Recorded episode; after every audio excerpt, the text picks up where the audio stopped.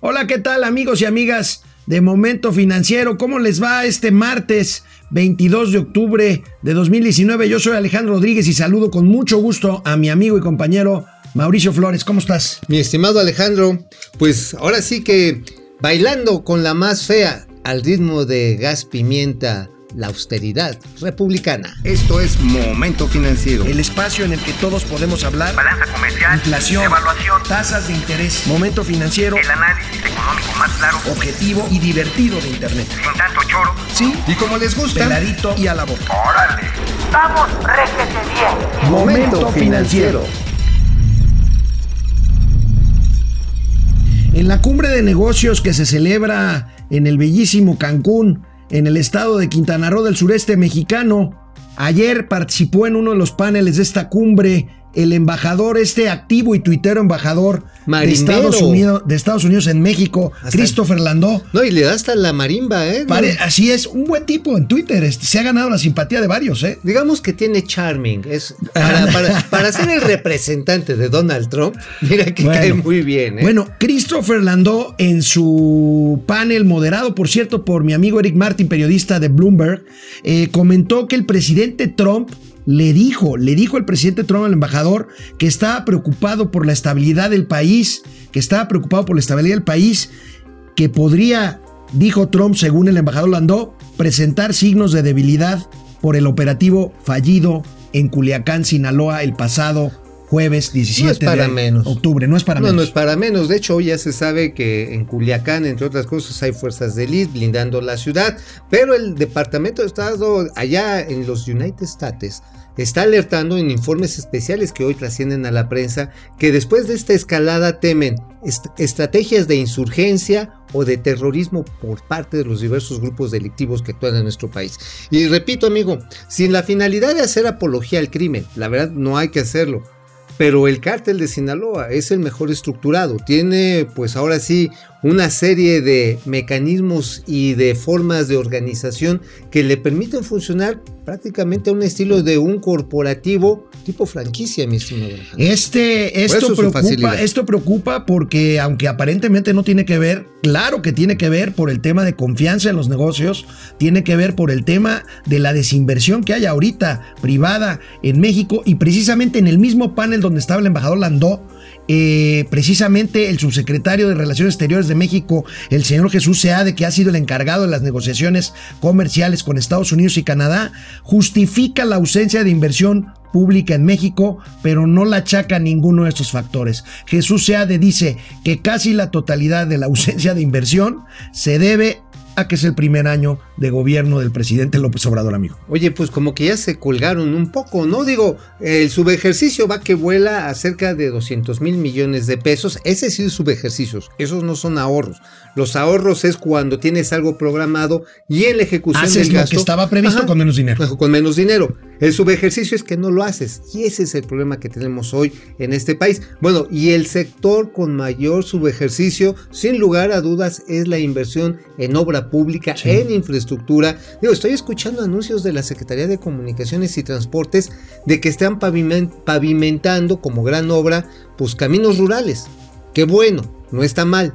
Pero una secretaría de ese tamaño, nada más dedicada a pavimentar caminos rurales, cuando lo que hacían eran circuitos, libramientos, todo lo que sirve para que el crecimiento de las ciudades con la actividad económica interior y exterior funcione, no se está haciendo, ¿eh? No estamos invirtiendo en el futuro y esto, por supuesto, va a pasar facturas muy pronto, amigo. Bueno, el tono amistoso en Twitter del embajador Landó desde que llegó hace algunos meses a México, pues parece que se endurece un poco con este mensaje. Y el presidente de la República, Andrés Manuel López Obrador, ¿Qué hoy, dijo? ¿Qué dijo? ¿Qué hoy dijo? en la mañanera, pues no contestó directamente al embajador, pero sí a lo que había dicho precisamente el embajador. Y él insiste, insiste en A su ver, ver. estrategia de pacificar al ¿qué país. y que le pedimos a todos los mexicanos, a todos, de manera muy especial a los que están en malos pasos, que piensen que ese no es el camino, que eso no es vida.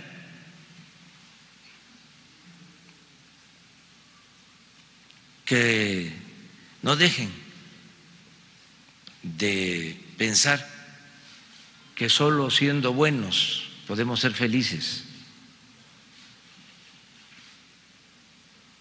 Que lo más importante es el amor al prójimo.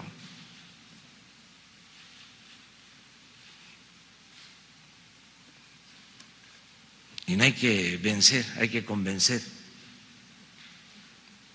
No vernos como enemigos a destruir, sino si acaso como adversarios a vencer.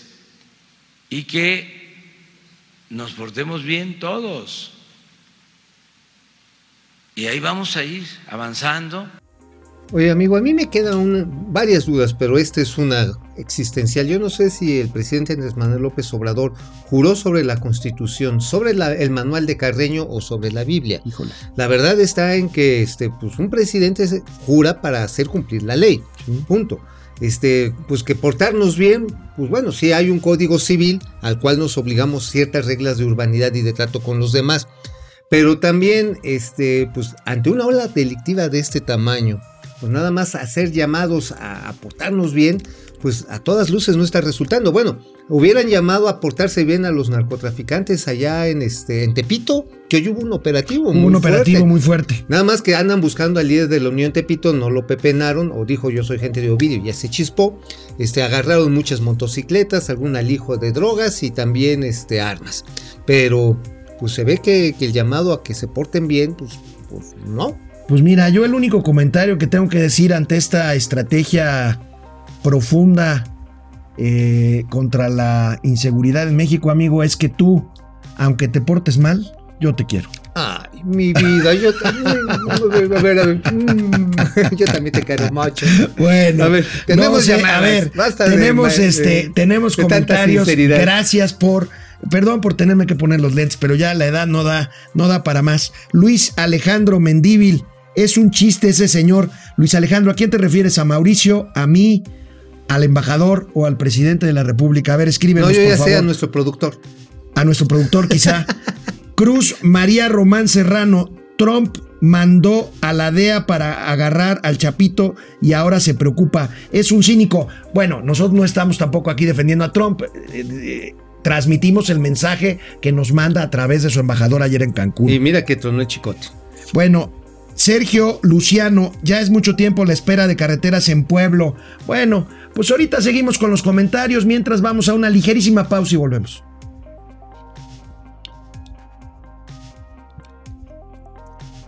Pues el día de hoy, amigo, ¿Qué? muy temprano, todavía está oscuro en Palacio Nacional, en el Zócalo Capitalino, un grupo de manifestantes, no me van a creer quiénes eran, presidentes municipales de diversos eh, lugares del país se manifestaron en la Plaza de la Constitución muy temprano, antes incluso de que empezara la mañanera y ¿Qué es lo que piden? Es algo que tú has alertado ya, es, algo que ya has alertado tú, amigo, del tema de la distribución del presupuesto. Los presidentes municipales, como podemos ver en estas imágenes, se están manifestando todavía eh, eh, durante la conferencia de prensa para pedir, eh, ahí los tenemos, para pedir, 250 representantes de los municipios. pedir dinero, amigo. Ajá, ahora sí que como los maderos de San Juan piden pan, no les dan y pues los gasean y no les dan ni siquiera, bueno, tienen el hueso, pero este la queja que tienen estos representantes de la unidad básica, de la unidad básica que constituye esta república es que les van a aplicar un recorte de cerca de 5 mil melones de pesos. Y esto evidentemente habla de que los recursos se están profundamente centralizando, no solamente a nivel de compra, sino también en asignación, en asignación a lo que son las unidades básicas. Bueno, a los municipios solamente les llega el 4% de todo el gasto. Ahora, es el problema que tenemos con, con buscar dinero de todos lados, ¿no, amigo? El problema que tenemos ahorita con el tema del presupuesto. oye, pero pues ¿qué están no- tratando de buscar dinero. Oye, pero todos ¿qué no iban a hacer 500 mil millones de pesos de la corrupción? no los han encontrado, no los han encontrado. Bueno, pues este, y una mala ahí afuera de Palacio Nacional, los presidentes trataron de ingresar al Palacio Nacional para ingresar a la mañanera y fueron gaseados. A ver, ahí va.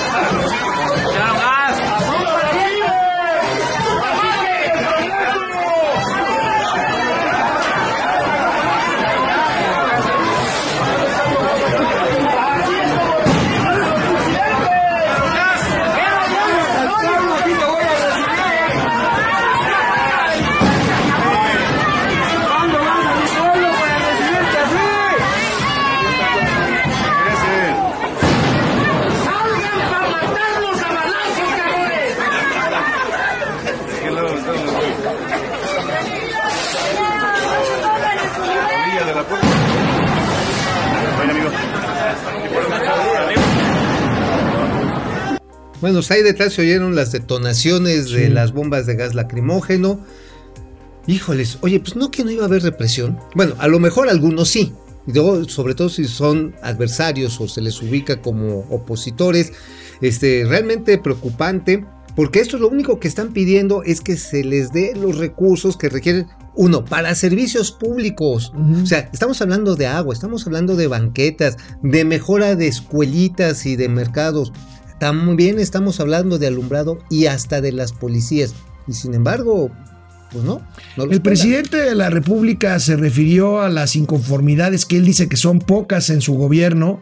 Eh, en, un primer, en una primera instancia eh, se refirió precisamente a que no le quitan el sueño las inconformidades. A ver.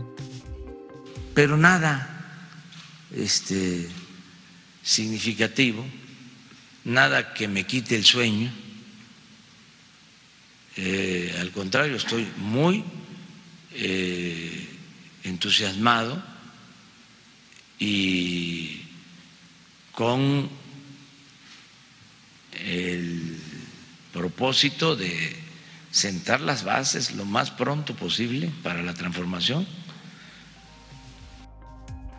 Esto en primera instancia comentó el presidente, pero ante la insistencia de los reporteros que le dijeron pues, lo que el presidente ya estaba seguramente informado de la presencia de los presidentes municipales allá afuera en el zócalo de eh, afuerita de Palacio Nacional, el presidente de la República volvió a referirse al pasado.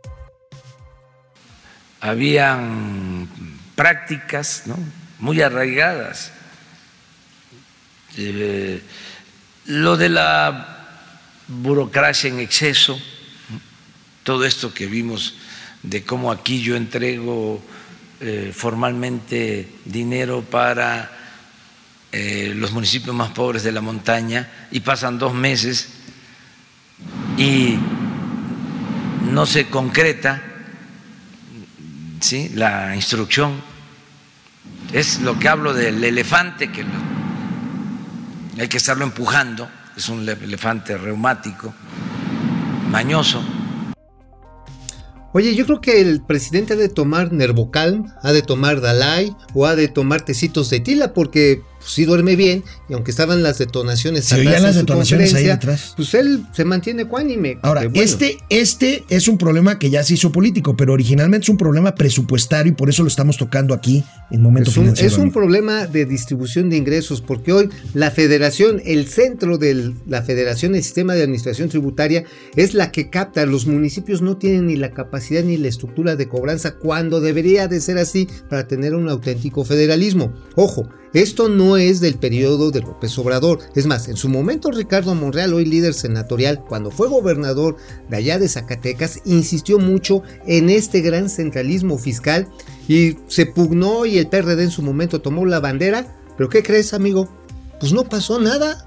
No hay un federalismo fiscal. Y repito, no es culpa de este gobierno. Es un problema que hemos venido acuñando durante décadas y que ahorita que está ocasionando estas crisis. Bueno, ¿te acuerdas a este presidente municipal allá de, de Chiapas que lo amarraron como puerco y lo arrastraron? Lo arrastraron por las calles de la porque no tenía municipal. dinero para atender una, unas zanjas para meter tubería de agua. El presidente de la República tiene un punto. Los excesos, la corrupción, sí lo tiene. Pero volvemos al mismo problema de siempre. El tema de combatir la corrupción no quiere decir ni parálisis ni eh, este, detener todos los programas. Bueno, ¿no? ciertamente había muchos municipios suburbanos. Es decir, que el presidente municipal cuando llegaba, pues agarraba una suburban luego, luego, ¿no? Bueno, este- Pero, bueno, hay de esos y esos. Tenemos, tenemos más comentarios, gracias por conectarse.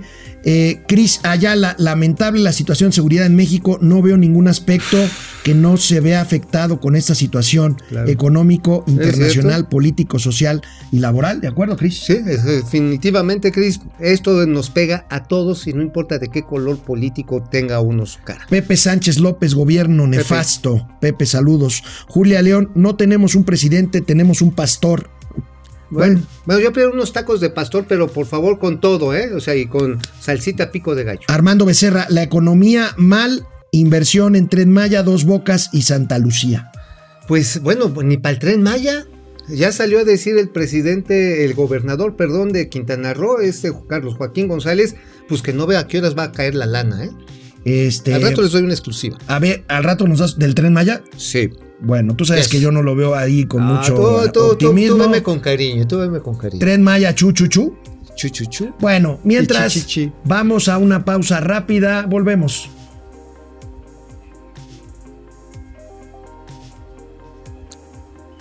Nuestro querido periódico El Economista publica hoy una gráfica muy muy interesante en donde se ven claramente los resultados positivos, aunque el discurso diga otra cosa, resultados positivos a partir de la reforma energética que hoy está tan cuestionada. ¿A qué me refiero? A producción de petróleo a raíz de las rondas petroleras, que no es otra cosa sino el petróleo que están produciendo ya las empresas privadas que se asociaron con Pemex o que solas están entrando a la producción de petróleo, amigo. Bueno, acuérdate que parte de la narrativa de Rocío Nale, la Secretaría de Energía, era que se iban a revisar y echar para atrás. Bueno, el mismo presidente lo dijo, aquellas concesiones que no estuvieran trabajando. Pues miren que sí están trabajando. Pues mira, son 50 mil 50,000. barriles adicionales. ¿Cuánto es el negocio? Ahí está la infografía del economista, como siempre muy bien hecha. Mil millones de dólares anuales el valor de la producción. Estamos viendo que a final de cuentas esto proyecta generar para 2024 280 mil barriles adicionales. Estamos esperando las cifras de Pemex, pero al parecer por los datos que se han dado a conocer por adelantado de la producción de gas, que siempre viene asociado al petróleo.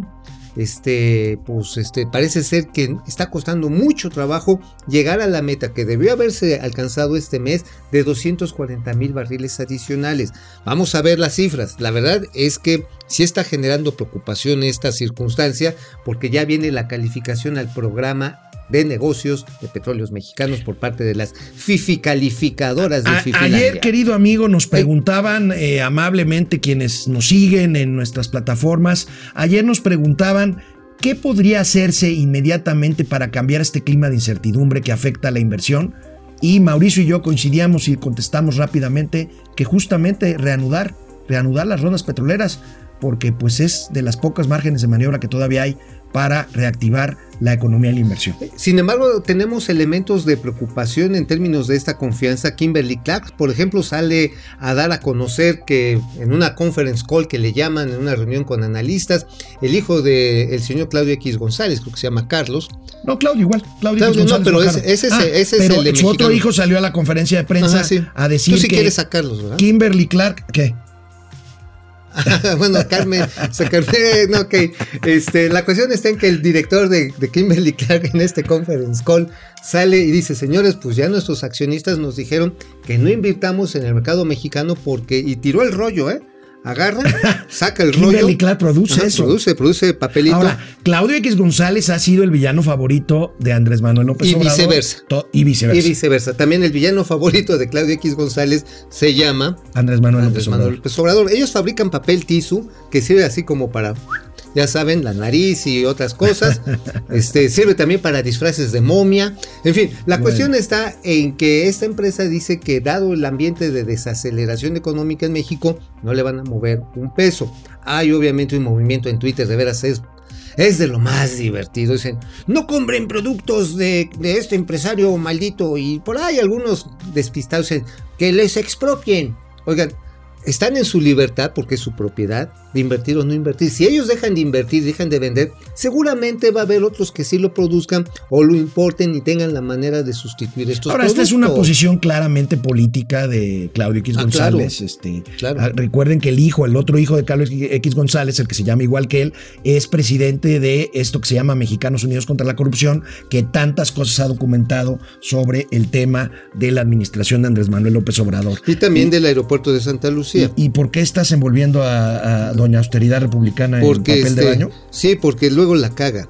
Entonces, este, tenemos que tenemos que evitar que, que suceda eso, que nos está dando muchos problemas con los alcaldes de México. Mira, hasta un pañalito, hasta un pañalito le vamos a hacer. El INEGI, el Instituto Nacional de Estadística y Geografía, reportó hoy por la mañana las cifras de empleo, por lo tanto las de desempleo, eh, al mes de septiembre. Y ahí tenemos, amigo, eh, la tasa de desocupación se mantiene más o menos igual, 3.5% de la población económicamente activa está desempleada, el mes anterior era de 3.4%, aunque hay una, un crecimiento de 0.2% con base en el mismo periodo, o sea, a septiembre del año pasado, pero hay otros cifros, cifras interesantes en esta encuesta de ocupación y empleo del INEGI, amigos. Bueno, sí, definitivamente la tasa de su ocupación, esa es la más lamentable. La tasa de subocupación representa a aquellas personas que teniendo un trabajo buscan otra, otra actividad porque el ingreso les es insuficiente, no porque quieran partirse el lomo,